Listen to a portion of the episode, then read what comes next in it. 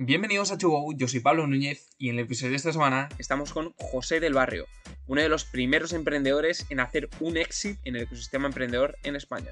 En 2011 fundó la Nevera Roja y tras cuatro años se vendió a Rocket Internet por más de 80 millones de euros. Desde ese momento se pasó al otro lado de la mesa creando Samaipata, un fondo VC que a día de hoy gestiona más de 150 millones de euros invirtiendo en startups europeas en fase early stage. Hablaremos sobre cómo ha evolucionado la percepción del éxito desde los inicios de su carrera profesional, gestión emocional a la hora de vender una compañía o la importancia que tienen los valores al seleccionar socios, empleados y fundadores. Comenzamos.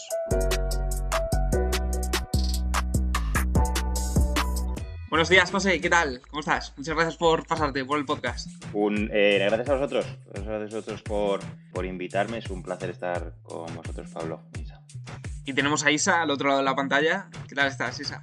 Fenomenal, Pablo, muchas gracias, encantada, José.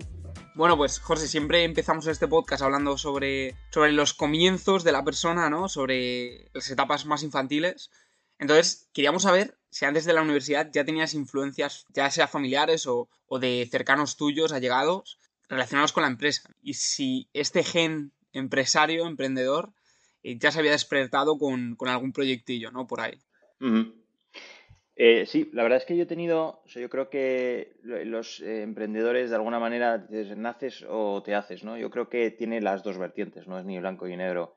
Por un lado, hay alguna serie de rasgos de la, de la personalidad que, creo que influyen y hay algunas personas que, pues, que los tienen más acentuados y otras personas menos, que les gusta a lo mejor más eh, trabajar por cuenta ajena y cuestiones de perfil de riesgo y una serie de cosas. Y, en mi caso yo creo que era un poco de, ambas, ¿no? Por un lado, eh, a mí, bueno, siempre he tenido una versión a riesgo razonablemente baja, eh, y ganas de construir, ¿no? Si me considero que, eso es de alguna manera rasgos de mi personalidad desde, desde pequeño, ¿no? luego, por otro lado, yo creo que el entorno familiar eh, también afecta bastante, ¿no? En mi caso, eh, tengo la, la suerte de, que tanto por la parte de mis abuelos, ambos abuelos, como, la, como por mis padres, de, diferentes, diferentes tipos de emprendimiento, siempre he tenido ese ejemplo y, que, de alguna manera te influye en cuáles son tus ambiciones en la vida o, lo, que, lo que valoras. ¿no? Entonces, eh, yo por el lado de mis abuelos, tanto mi abuelo materno como paterno eh, fueron emprendedores, eh, montaron diferentes empresas y, los tengo muchísimo, siempre les he tenido muchísimo respeto y de alguna manera me, fueron un ejemplo para mí. Y luego por el lado de mis padres, pues en otro ámbito, en el ámbito del emprendimiento social, pues también han, me han, me han inspirado mucho y han sido para mí un, un ejemplo a seguir. Entonces, si, si, coges todo eso, tanto un poco las características de la personalidad como los ejemplos familiares, eh, pues efectivamente eh, yo cuando ya tenía, pues, vamos a decir, uso de razón, eh, antes de empezar la universidad, empezaba a tener bastante claro que lo que quería era montar mi, mi, mi propio negocio en algún momento, ¿no? Y sobre el concepto de éxito que acabas de mencionar, eh, me parece muy interesante saber cómo ha evolucionado, qué es para ti el éxito, ¿no? Eh, cómo ha evolucionado este concepto tras haber creado y vendido una compañía y, creado tu, propio fondo, ¿no? Entonces, desde esas primeras etapas en las que comenzaste a trabajar a día de hoy, ¿cómo ha evolucionado la palabra éxito para ti? Y nos centramos en lo profesional, pero, pero también podemos extrapolar a, lo personal. Pues em, yo creo que a, día de hoy eso no, ha cambiado mal. A nivel filosófico, personal, no ha cambiado. Para mí, em, cuando se habla de persona exitosa, muchas veces parece que eh, persona exitosa es igual a persona exitosa en el mundo profesional. Entonces, eso para mí es un, es un error de, de, libro, ¿no? O sea, al final, el tener éxito o no eh, va mucho más allá de la faceta profesional y tiene que ver con un equilibrio de las diferentes esferas, ¿no? Eh, la esfera eh, a nivel eh, familiar, a nivel de, las amistades, a nivel de, realización personal, profesional, etcétera, etcétera. ¿no? Entonces, tiene mucho que ver, yo no entiendo la concepción de, éxito en una de forma aislada, porque de hecho además todas estas esferas se, se, conectan y de hecho si quieres, estas esferas compiten por algo que es finito, que es tu tiempo, ¿no? Y por eh, y, tu, y tu vida, ¿no? Entonces están estrechamente relacionadas y es muy fácil hacer trampas y que una esfera se coma al resto. Y, si eso sucediera, pues eh, evidentemente eh, para mí no sería, no sería, em, no sería el éxito, éxito, por así decirlo. ¿no? Y, hablo de todas estas esferas también, si quieres, puedes meterlas la parte más deportiva, si quieres, o de, o de aficiones, etcétera, etcétera. ¿no? Y, entonces para mí el, éxito tiene que ver con un equilibrio, cada uno tiene su propio equilibrio entre estas diferentes esferas y en mi, caso a lo que dedico mucha energía e interés es tratar de, de alguna manera, buscar, si quieres llamamos, llamarle el éxito, eh, en cada una de estas esferas de, de, una manera equilibrada. Como buen inversor, ¿no? Manteniendo una estrategia. Ahí está, diversificada. Y bueno, antes de pasar a la etapa de la nevera roja, esto es una pregunta que solemos hacer a los invitados que tienen hijos y que han pasado por, consultoría, ¿no? El precedente es Pablo Gil de, de Prop Giro.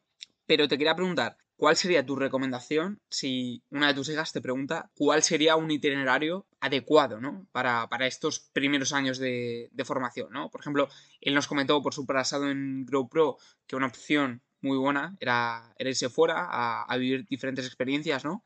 Eh, pero bueno, en este caso yo creo que, ayuda a reflejar un poco tu pensamiento a día de hoy sobre, sobre lo que puede ser un buen comienzo en la etapa laboral.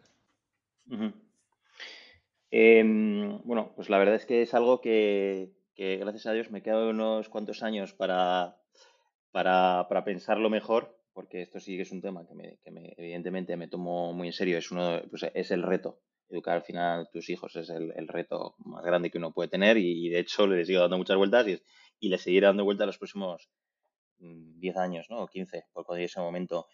Eh, yo creo que a, día de hoy igual voy cambiando, eh, por un lado, el estar en contacto con eh, una diversidad de contextos em, eh, tipos de, personas, valores, eh, etcétera, etcétera, es, extremadamente importante el tener diferentes experiencias en diferentes países o en diferentes tipos de sociedades, etcétera, etcétera. Creo que es muy importante. Corremos muchas veces el riesgo de, y me lo diría a mí mismo, y así lo hice, eh, lo que decía Pablo, que es un buen amigo, o de viajar es al final es una forma de, hacer esto, ¿no? te, cambian el, tablero de juego si te vas de país, pues de repente cambian muchas veces eh, los valores, cambian las personas, cambian un, montón de cosas a tu alrededor, te sacan de tu zona de confort y eso te hace crecer como persona. Entonces eso yo soy un gran defensor de esto. Em, y de hecho, en, mi caso, yo estuve, después de la universidad, estuve un año viajando por el mundo, trabajando diferentes cosas, eh, proyectos eh, solidarios, estuve trabajando también de, pues en, diferentes cosas, ¿no? De hecho, en Australia, en, diferentes trabajos y tal, un poco con la idea de, con la idea de, yo creo, enriquecer tus experiencias, que es algo en sí mismo para mí muy valioso, ¿no? Eso por un lado. Y luego, por otro lado, hay mucho esta duda de, oye, emprender recién salido de la universidad o tener una experiencia profesional. Yo a día de hoy creo que es importante eh, en los primeros años tener unas bases eh, y, eh, digamos, algún tipo de, conocimiento en, diferentes ámbitos, ya pueden ser de la parte analítica, etcétera, etcétera, o, de una profesión concreta o de una industria. Mm. Eh, creo que eso ayuda mucho para luego emprender. Hay gente que lo hace directamente, pero yo creo que eso es importante ahora. ¿En qué, en qué ámbito exacto? Pues eso depende de cada, de cada persona. José, eh, has hablado mucho de valores, de cómo transmitírselos a tus hijas y de cómo han ido cambiando dependiendo de los países y de las situaciones. ¿Cómo han ido cambiando, cómo han ido cambiando tus valores tanto en tu primera etapa profesional como en tu siguiente etapa profesional? ¿Y cómo has ido transmitiendo esos valores al resto de las personas con las que trabajabas? Eh, eh, buena, pregunta. Eh, sí, yo como decía, estar en contacto con otras culturas, tradiciones, valores, etcétera, creo que, enriquece muchísimo.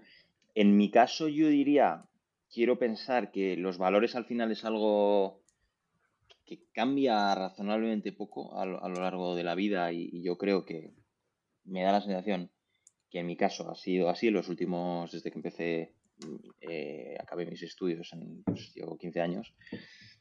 Em, lo que sí ha cambiado bastante es la forma de comunicarlos. Al principio no era consciente de la importancia de, comunicarlo mucho más. Ahora estamos hablando del ámbito empresarial, ¿no? Construir una empresa. Eh, hay que hacer un esfuerzo grande en, transmitir, en comunicar un montón de cosas, ¿no? Eh, y en concreto hablo de, valores, ¿no? Eh, también hay una parte que es liderar por, el ejemplo, ¿no? Leading by example. Es la mejor forma de transmitir unos valores es el ejemplo en sí mismo, ¿no? La gente mm, va, va, a entenderlo mm, mucho mejor y, lo contrario también aplica si tú estás intentando transmitir unos valores pero haces lo contrario no funciona. Yo creo que esto es, es eh, eso sí que ha cambiado y le he dado cada vez más importante. Es cierto que siempre he tenido, hay diferentes tipos de liderazgo, en mi caso mucho tiene que ver con liderar, con, eh, con el ejemplo, ¿no? Pero creo que una comunicación eh, bien estructurada, frecuente, etcétera, es también algo que he ido aprendiendo con los años y al principio de la novela roja, por ejemplo, no hacíamos. De hecho, yo creo que no teníamos ni la típica ejercicio de valores y tal. Y que ahora, por ejemplo, eh, creo que es algo clave y lo hacemos en, en Samaipata y, y, lo recomendamos hacer a las empresas del portfolio, etc. ¿Y algún valor que tengas así? Hablas de que eras eh, buen estudiante, que también había cierta parte de rebeldía, de trabajo duro. ¿Qué tres valores dirías que sí que se han ido manteniendo constantes a lo largo de tu trayectoria, tanto en consultoría como luego en la nevera roja y Sama y Pata? Em, bueno, yo creo que hay uno que tiene mucho que ver con, con esta mentalidad de eh, progreso constante. Siempre hablamos de mejorar un 1% al día. Si eres capaz de ir mejorando un 1% al día y que esa sed de ir, de seguir mejorando, eh, no, no, caiga, pues llegarás, ¿no? Esa idea de da igual en el nivel en el que estés, lo importante es la velocidad de cambio. Entonces, eh, si la velocidad de cambio es suficientemente alta, me da igual el nivel porque ya vas a llegar antes o después, ¿no? Yo creo que esa, esa ha sido una de las eh, mantras para mí y, que, y, que, lo seguimos de alguna manera, lo tenemos muy presente en, en, en Samipata. Luego hay una, hay una cuestión que tiene que ver con este, lo que llaman tener student mindset, ¿no? Eh, mentalidad de estudiante, de, estar abierto a la, al aprendizaje eh, constante y ser desde el punto de vista eh, humilde desde el punto de vista intelectual y estar continuamente como haciéndote haciéndote challenge continuo a, a, todas las hipótesis y demás, ¿no? Yo creo que esa es una cuestión fundamental y luego, si tuviera que decir otro que es, muy importante, que va de la mano, es eh, esta cultura de esfuerzo y, persistencia, que es importante. No es muy difícil hacer cosas eh, difíciles si, no estás dispuesto a dar un poco, un poco más de, lo, de lo normal, ¿no? de, ir un poco al, al límite, si quieres, de tus posibilidades. ¿no? Si tuviera que decir tres cosas, pues en esas. Y, José, una, cosa, eh, casi cualquier ecosistema en el mundo de los negocios suele ser un, ecosistema muy de personas, ¿no? Y el tema de los valores es algo que... Entonces, estos valores, ¿cómo los detectas a la hora de, seleccionar socios, ya sea eh, Samaipata o, o la nevera roja al principio, y luego tanto empleados, gente con la que vayas a trabajar en el día a día, como emprendedores, ¿no? Que al fin y al cabo es como una relación duradera, ¿no? Y, también imagino que tiene que ser de bastante confianza, ¿no? Entonces, ¿cómo aplicas estos valores o cómo te guían, ¿no? Para trabajar con según qué personas. A ver, en el caso de, socio Íñigo, éramos buenos amigos, eh, en la nevera roja eh, éramos muy buenos amigos en Price y, y, al final hay un tema de química también que es extremadamente importante. Eh, compartes unos valores, el hecho de compartir unos valores probablemente más a nivel general, filosófico, no solo ya de empresarial, etcétera, em, te hace estar más, más unido y, eso de forma natural te lleva a querer trabajar con esa persona y te entiendes y lanzar, ¿no? Yo creo que eso es más un tema de, casi de intuición, es muy natural, ¿no? Eh, es difícil de, montar un proceso para elegir tu socio. Desde mi punto de vista, al menos yo no lo he hecho. que es algo que eh, surge de forma más o menos espontánea. Em, luego, eh, cuando ya vas, si quieres, a, nivel de procesos de selección de, empleados y, y, startups, yo creo que son tienen que ver, pero son procesos diferentes. ¿no? Si quieres en la parte de empleados, pues ahí no, no, no voy a descubrir nada nuevo, no hay una fórmula de Coca-Cola, procesos. Eh, nosotros en, en San Cata, por ejemplo, siempre que hemos contratado en la Nevera Roja, pues tienes una serie de, de scorecards eh, como muy bien definidos y, pasas diferentes etapas, etcétera. Nada, nada novedoso, digamos, ¿no? En ese sentido, pero, pero que, es, que nos tomamos muy, muy en serio. Al final, el, reclutar el, mejor talento es uno de los principales factores de éxito, el, diría el, clave de éxito, ¿no? Ahora, cuando en, en el caso de invertir en startups, es, algo diferente. Ahí se unen un montón de, cuestiones. Eh, para nosotros lo que es muy importante es eh, el estar muy alineados con los fundadores en cuál es el nivel de ambición al que quieren, al que, quieren alcanzar. Al final el venture capital es, un, es una forma de financiación, hay otras, pero es una forma de financiación para empresas que, tienen una ambición eh, extrema de construir algo verdaderamente grande, ¿no? En un mercado gigante y tratar de construir algo gigante. Si no, no es la forma de financiación adecuada. Entonces yo creo que ahí es una de las, es una de las patas fundamentales eh, que, nosotros eh, analizamos a nivel de, valores, ¿no? De, ambiciones, ¿no? Es lo que llamamos la, ambición. Luego hay otro tema que para nosotros es muy importante, tiene que ver con, con el tipo de producto y la misión que se está buscando, ¿no? Cada vez más creemos que la tecnología tiene la posibilidad de cambiar el mundo y tener un impacto en el mundo muy, muy relevante. Y el hecho de que ese tipo de producto pues, tenga un impacto positivo en la sociedad, ya sea mejorando la productividad o, temas de cambio climático o, eficiencia de algún tipo, etcétera, etcétera, que tenga un impacto positivo en, la sociedad. Hay tecnologías que, sabemos que pues a lo mejor ese, ese, impacto positivo no es nada evidente, ¿no? Y no quiero dar ejemplos. Pues el hecho de que esa persona esté muy comprometida con la misión de la empresa y que esa, esa misión creamos que pueda tener un impacto positivo en la sociedad es muy importante, ¿no? Y eso nos lo tomamos muy en serio y algo que analizamos muy al principio, ¿no? Y luego, por supuesto, temas relacionados con, con, la, con la ética del trabajo, etcétera, etcétera. Al final, como tú dices, cuando invertimos en un fundador, es una relación de muy largo plazo. O sea, de estar trabajando, pues lo normal es que estemos 10 años trabajando juntos o algo así, ¿no? Entonces, si las cosas van bien. Entonces tenemos que estar muy, muy alineados en esos valores y para eso hablamos y pasamos mucho tiempo con los fundadores eh, durante el proceso de antes de la inversión eh, y asegurar que estamos en la, en la misma página. ¿no? Hmm. Y cómo a nivel eh, emocional, ¿no? y sobre todo a nivel de crecimiento personal, fuiste capaz de gestionar lo que viene siendo el crecimiento en un periodo de tiempo tan corto como lo que sucedió la, la nevera roja, ¿no? No sé si tuviste unas guías, unos referentes, ¿no? Porque, claro, son procesos de, mucho estrés, mucha presión. Entonces, a nivel personal, ¿cómo viviste esto y cómo lo vivió el entorno que, vivía en ese caso, que vivía contigo?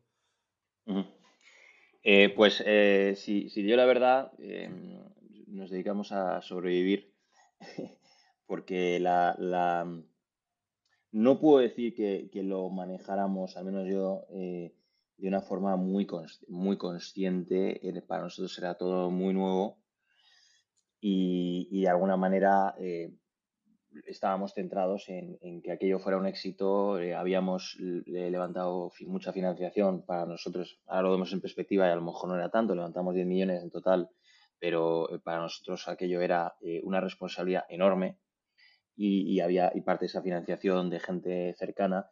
Entonces el nivel de presión era para nosotros era gigantesco. Al final nosotros nos habíamos comprometido a, hacer a, nuestros socios, a nuestros inversores, muchos mm, eran eh, inversiones que habían, habían ido ganando a lo largo de, sus, de, muchos años con un montón de esfuerzo y nosotros les habíamos prometido que si invertían en la nevera roja, pues iba a ser aquello iba a ser una buena inversión. Entonces, para nosotros eso era una, presión gigantesca eh, como digo, porque además eran gente cercana, ¿no? Entonces, eso marca mucho, también motiva mucho. eh, habíamos dejado unos puestos razonablemente buenos en, consultoría eh, para, lanzarnos con esto. Es cierto que en aquel momento eh, Iñigo y yo no teníamos, no, no tienes hijos y eso de alguna manera también te, tienes como más espacio también y para, dedicarte al, al, al 200% a esto. Mm. Entonces la dedicación era eh, total y absoluta. O sea, no había durante años, no había fines de semana, mm, las noches, eh, no, cobrábamos, no podíamos salir a cenar prácticamente. Estábamos en cuerpo y alma dedicados, dedicados a esto. ¿no? Entonces esto, un año lo llevas bien, dos años lo llevas, bien, claro, empiezas ya tercer año y al mismo ritmo, trabajando, pues, 80 horas, lo que fuera a la semana, 100 y eso a nivel psicológico pues te va cargando, ¿no? Por eso digo que nos dedicábamos a sobrevivir. Eh, luego no teníamos experiencia tampoco en estos conceptos de que ahora son muy, están muy de moda, de tienes un runway de 18 meses, de 24 meses, planificas tu financiación, series A, series B, no sé qué. Todo lo fuimos haciendo como buenamente podíamos. Nuestro runway a lo mejor medio debió ser tres o cuatro meses porque estábamos continuamente sin un duro entonces, todo esto a nivel emocional, pues es, muy, es muy intenso y llegamos eh, al final, al momento de la venta, eh, a nivel eh, psicológico, pues claro, en un, estado bastante precario, ¿no? Y todo esto por eso, por, un poco por inexperiencia, ¿no? Entonces, no hay un momento de, de altibajo, era continuo altibajo. De repente no tenías un, no teníamos un duro en el banco, no sabíamos que íbamos a pagar las nóminas y estabas en un momento de crisis total, levantabas algo de dinero, uy, qué bien, pero de golpe ya tenías otro problema. Entonces, es un poco la dinámica, que no es nada nuevo. Yo creo que la gran mayoría de los emprendedores viven experiencias similares. pero esa fue la tónica, ¿no? Todo con un barniz también de inexperiencia. Yo tenía 28 años cuando lanzamos, era mi primer negocio, primera startup, como decía, no veníamos del mundo tampoco startup eh, era todo bastante precario. ¿no? Es que en aquel momento no había, como decía, no había una literatura, no había fondos. Nosotros no, levantamos ni un duro de Venture Capital porque no había fondos. Los primeros fondos empezaron a, como tal, un poco institucionales y tal, empezaron a surgir en 2000, eh, pues ya cuando estábamos nosotros más avanzados, ¿no? 13, eh, 14. Em, había alguno uno en Barcelona, no sé qué no, no, había ni siquiera el conocimiento de todas estas reglas que hay ahora. Pues tienes que tener 24 meses de runway y tienes que empezar a levantar 6 meses antes y tienes que tener este burn y no sé qué, tal. Toda esta literatura todavía no, no, estaba entre nosotros, ¿no? Entonces, ahora sí, ahora hay una metodología, una serie de, normas básicas, unas guías y los emprendedores lo hacen de una manera muchísimo más prudente, estructurada y, nosotros colaboramos en transmitir ese conocimiento, pero también hay mucho conocimiento ahí fuera, ¿no? Entonces no tiene nada que ver. Y de hecho, te diría que, que eh, ser que si yo fuera inversor en la regla roja, pues, eh, pues no dormiría, porque no, no, cumplíamos ni una de las reglas básicas que se deben cumplir, ¿no? Entonces, em, que, no son buenas ideas. Lo que pasa es que nosotros tuvimos una serie de circunstancias que, que bueno, eh, salió bien, hicimos unas apuestas súper arriesgadas, extremadamente arriesgadas, que fueron las correctas en el momento correcto y terminó saliendo bien, pero, pero, pero no es la forma, no es el camino óptimo ni mucho menos. Hmm. Y en ese momento, eh, llega el momento de la venta, claro, existen muchas oportunidades, creo que eh, fue el momento en el que Yassid eh, salió a bolsa, ¿no? Y, otro competidor también. Entonces, surge la oportunidad, fue un periodo corto desde la fundación hasta la venta, ¿no? Pero fue un periodo muy intenso, ¿no? Con mucha incertidumbre, con esa situación emocional de haber vivido mucho en, tan poco tiempo y sucede la venta, ¿no? Entonces, ¿cómo viviste ese momento? ¿Cómo lo recuerdas? ¿Y, cuál fue tu percepción de, cómo vivieron la gente en tu entorno o que se intentó acercar a ti, eh, a lo mejor, a través de, esta situación?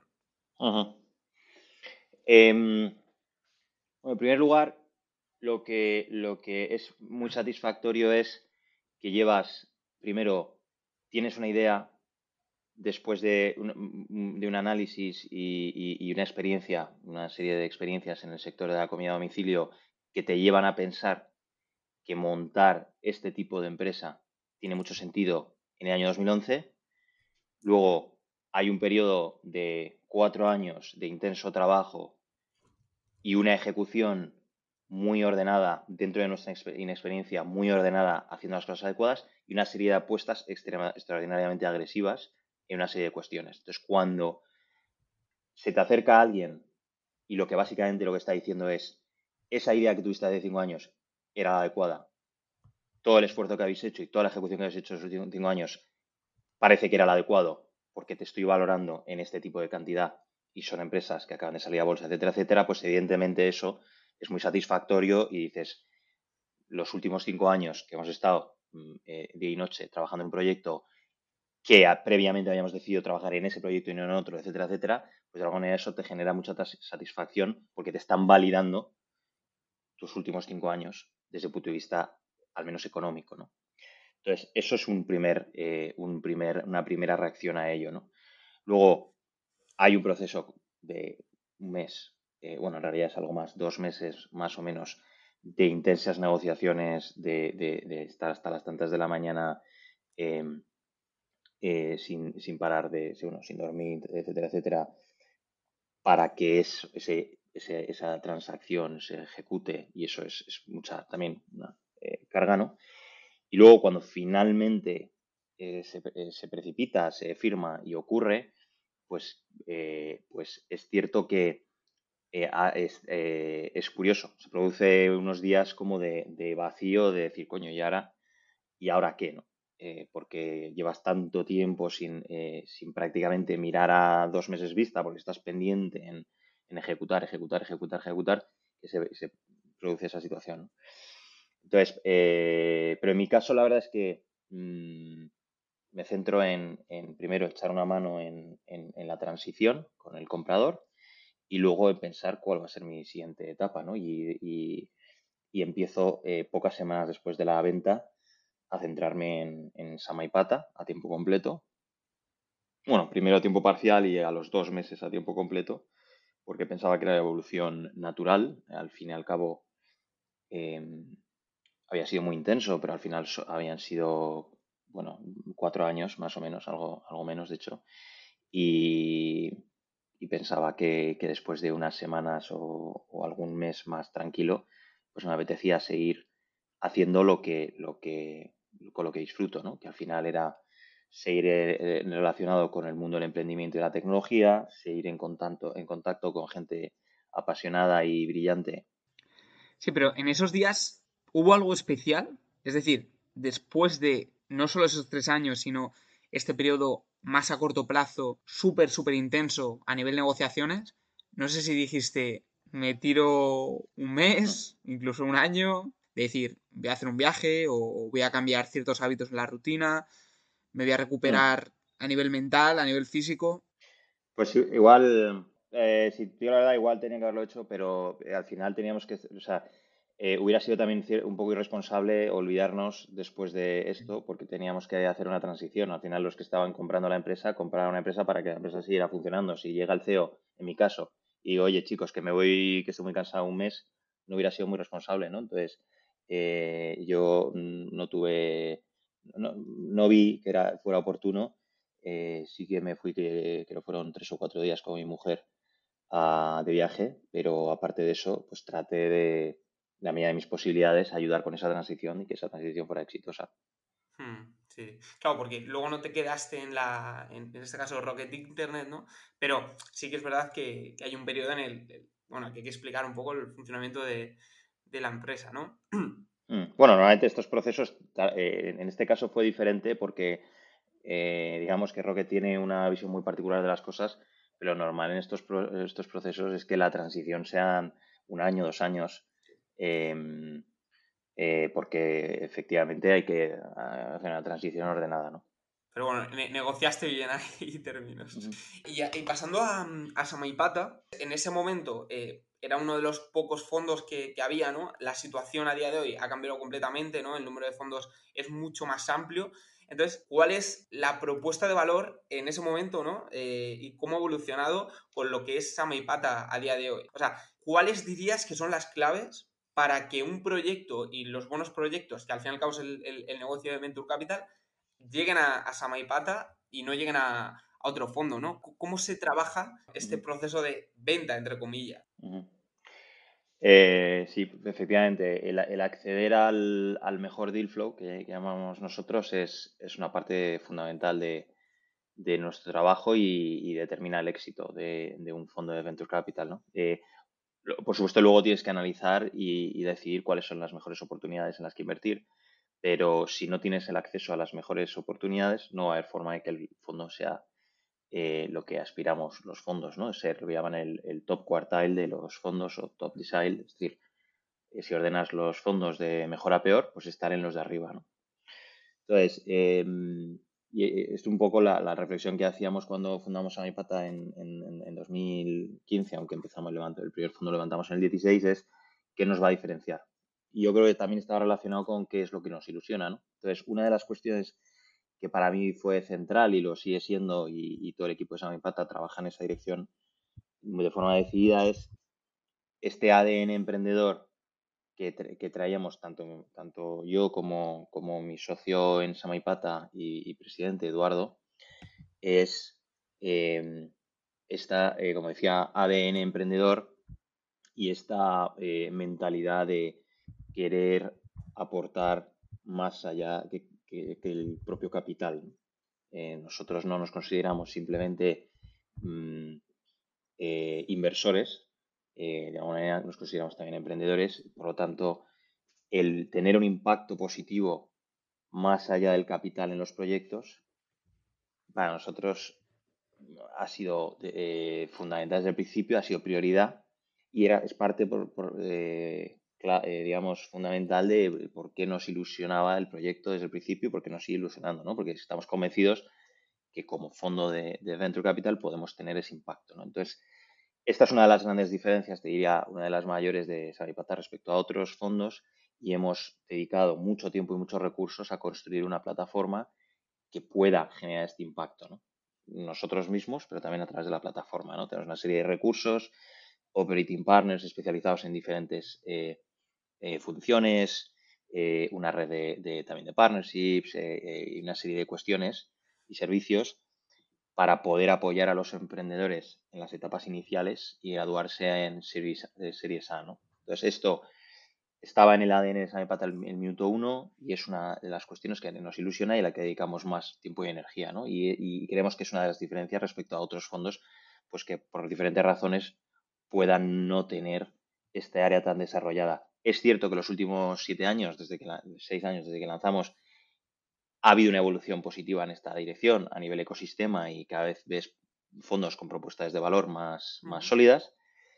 Eh, para nosotros, nosotros creo que fuimos pues, de, los, de los primeros que pusimos tanto interés en esto y creemos que, también la industria va en esa dirección. Y desde el principio hemos reforzado muchísimo nuestra propuesta de valor en este sentido. Entonces, este es uno de los cuestiones fundamentales. La segunda tiene que ver con, con nuestra em, proyección internacional.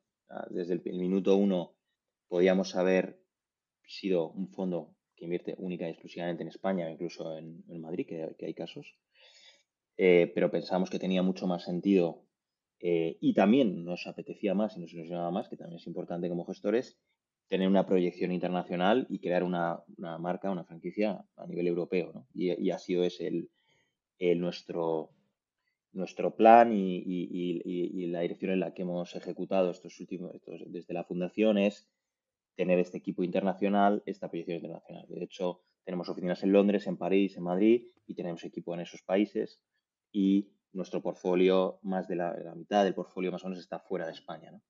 Esto, es, esto es, también es una, cuestión muy importante para los emprendedores que necesiten financiación, porque al final cualquier proyecto ambicioso va a requerir una expansión internacional. El hecho de tener un partner que te pueda dar apoyo, soporte, tenga la red eh, también en, otros países, pues eh, marca una diferencia importante eh, versus un fondo local que únicamente tenga su red, su conocimiento y sus capacidades en un solo país, especialmente cuando es un país como por ejemplo España, que es, la economía número 13 del mundo, 14, y a nivel de VC pues será también por ahí, pero si lo comparas con otros mercados como Estados Unidos o Reino Unido, incluso Alemania, Francia, pues es un mercado relativamente bastante más pequeño, ¿no?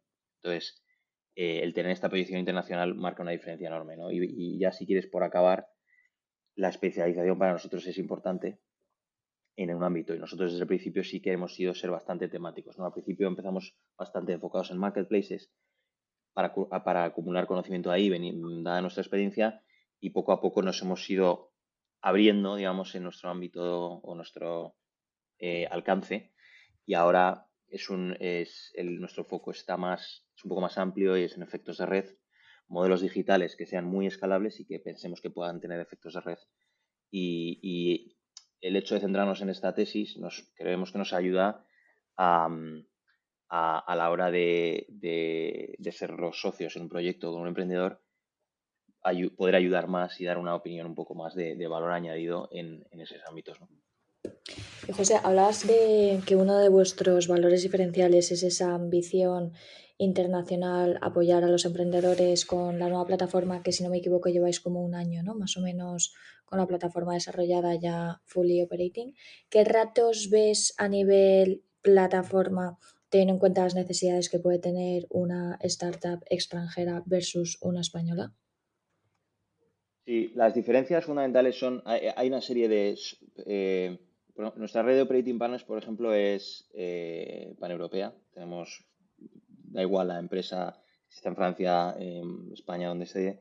Eh, si la persona que más sabe de un tema, vamos a decir, de datos o de, construir equipos de tecnología o recruiting, lo que sea, esa persona, em, pues igual está en Londres o igual está en París o igual está en Alemania ahí no hay, no hay gran diferencia desde el punto de vista de, nuestra red de operating partners, por ejemplo, ¿no? de especialistas. Donde sí puede haber una diferencia es a la hora de buscar un, proveedor concreto. Imagínate una, agencia de recruiting de perfiles de tecnología.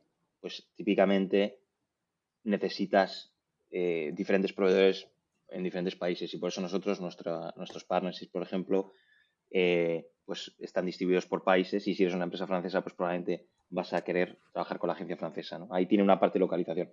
Pero los retos son muy parecidos eh, y hago una puntualización que puede cambiar en una empresa española y una internacional. Eh, los, retos por este orden suelen ser fundraising, en primer lugar.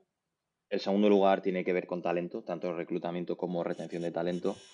Eh, el, tercer, el tercero es lo que llamamos nosotros escalado de operaciones y ahí incluyes todos los tipos de, funciones, tipo pues tecnología, productos, sales, marketing, todas estas cosas. Y por último, lo que tiene que ver con eh, desarrollo personal de los, de los founders ¿no? y, salud mental. Esos son los cuatro bloques. ¿no?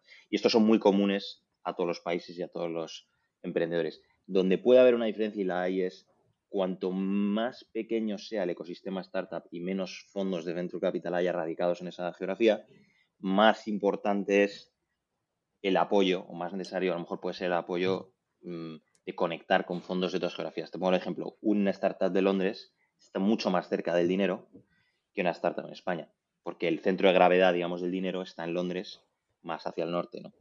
Entonces ahí una, startup española a lo mejor necesita más ayuda para conectar con fondos de Londres, mientras que una startup de Londres eh, pues ya tiene el dinero cerca y a lo mejor tiene que tener menos ayuda. Esa sería la única diferencia. Por lo demás, todas se van a encontrar con, con retos razonablemente parecidos. A lo mejor la expansión internacional es, el otro, es cuanto más grande sea el país, menos prisa tiene en, internacionalizar. Entonces, una por ejemplo, una startup en Estados Unidos, pues lo de internacionalizar es el último de sus problemas. Lo mismo, de alguna manera, en Reino Unido, pues tiene menos, menos prisa para salir a internacional. En la medida en que el país va siendo más pequeño, va a tener más prisa en abrir a otros países, porque los fondos solo van a levantar, solo van a invertir en empresas a partir de ciertas valoraciones si has demostrado que tu producto se puede escalar en otras geografías, ¿no? Entonces, esas son las diferencias por geografía, fundamentalmente, pero como digo, se parecen mucho los retos. Hmm, muy, muy interesante. Y yo, José, quería ir terminando con una pregunta que toca lo personal, ¿no? Pero en cierto modo es filosófica también. Y es, qué papel ha tenido el deporte en tu vida, tanto personal como profesional, ¿no? Y sobre todo, si te ha ayudado, no solo en cuanto a mejorar tu estado físico, ¿no? Sino si también si te ha ayudado a nivel psicológico a, llevar ciertas situaciones. Yo lo, que sobre todo he hecho en los últimos eh, años, eh, desde el 2012-13, ha sido, eh, me dedicaba a triatlón. de, media y larga distancia.